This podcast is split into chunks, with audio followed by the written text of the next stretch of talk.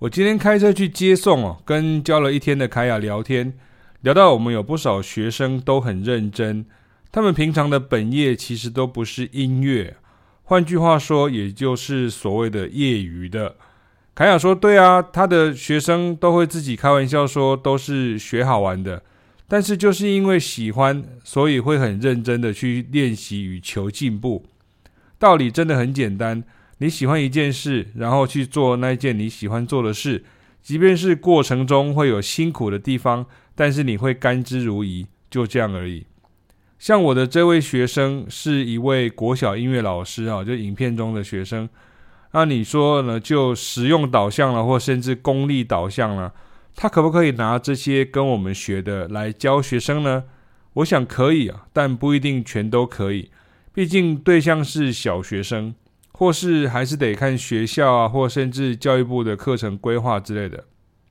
但是我喜欢正面积极心态的学生，他学这个对于从前在古典音乐系里头没学到的东西是一种补足，而且他不是那种只有上过教师研习就满足的艺术科教师，他会自己更进一步主动学习。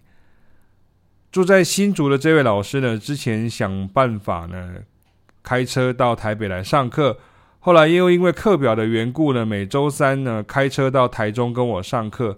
现在拜网络所赐呢，每周可以跟一群国内外的同学一起上视讯团班。所以，我们两位老师的能力啊，要教专业的，当然可以很专业。很多我们的学生都当了专业乐手啊，流行乐的艺人啊，或甚至在。大学、中学、小学任教了哈，当然包括像出国深造回来的也是有很多。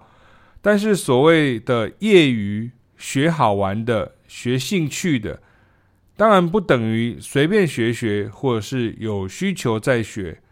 遇到挫折、困难就放弃，只想找速成的时候，那就会有问题。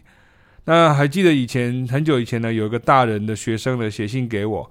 他问说：“他想跟我上课啊，但是朋友跟他说，老师道行太高了，他程度太基本啊，会学不到东西。”我跟他说：“重点是你想不想花时间跟精神学，而不是老师要不要教你，肯不肯收你的问题。”也有以前在学校里头的学生选课的时候，很客气的跟我说，他不是音乐科班的，但他很喜欢老师教的东西，请问可以继续上课吗？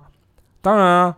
我之前就讲过，我教的是爱音乐的学生，喜爱音乐的人，想进一步学习操作乐器与合奏的人，在生活中不只是休闲娱乐，而是找到一个嗜好与兴趣。像这样的学生就应该好好教。大伙儿没看到我们两个老师每天每周都是教到鞠躬尽瘁、心力耗尽吗？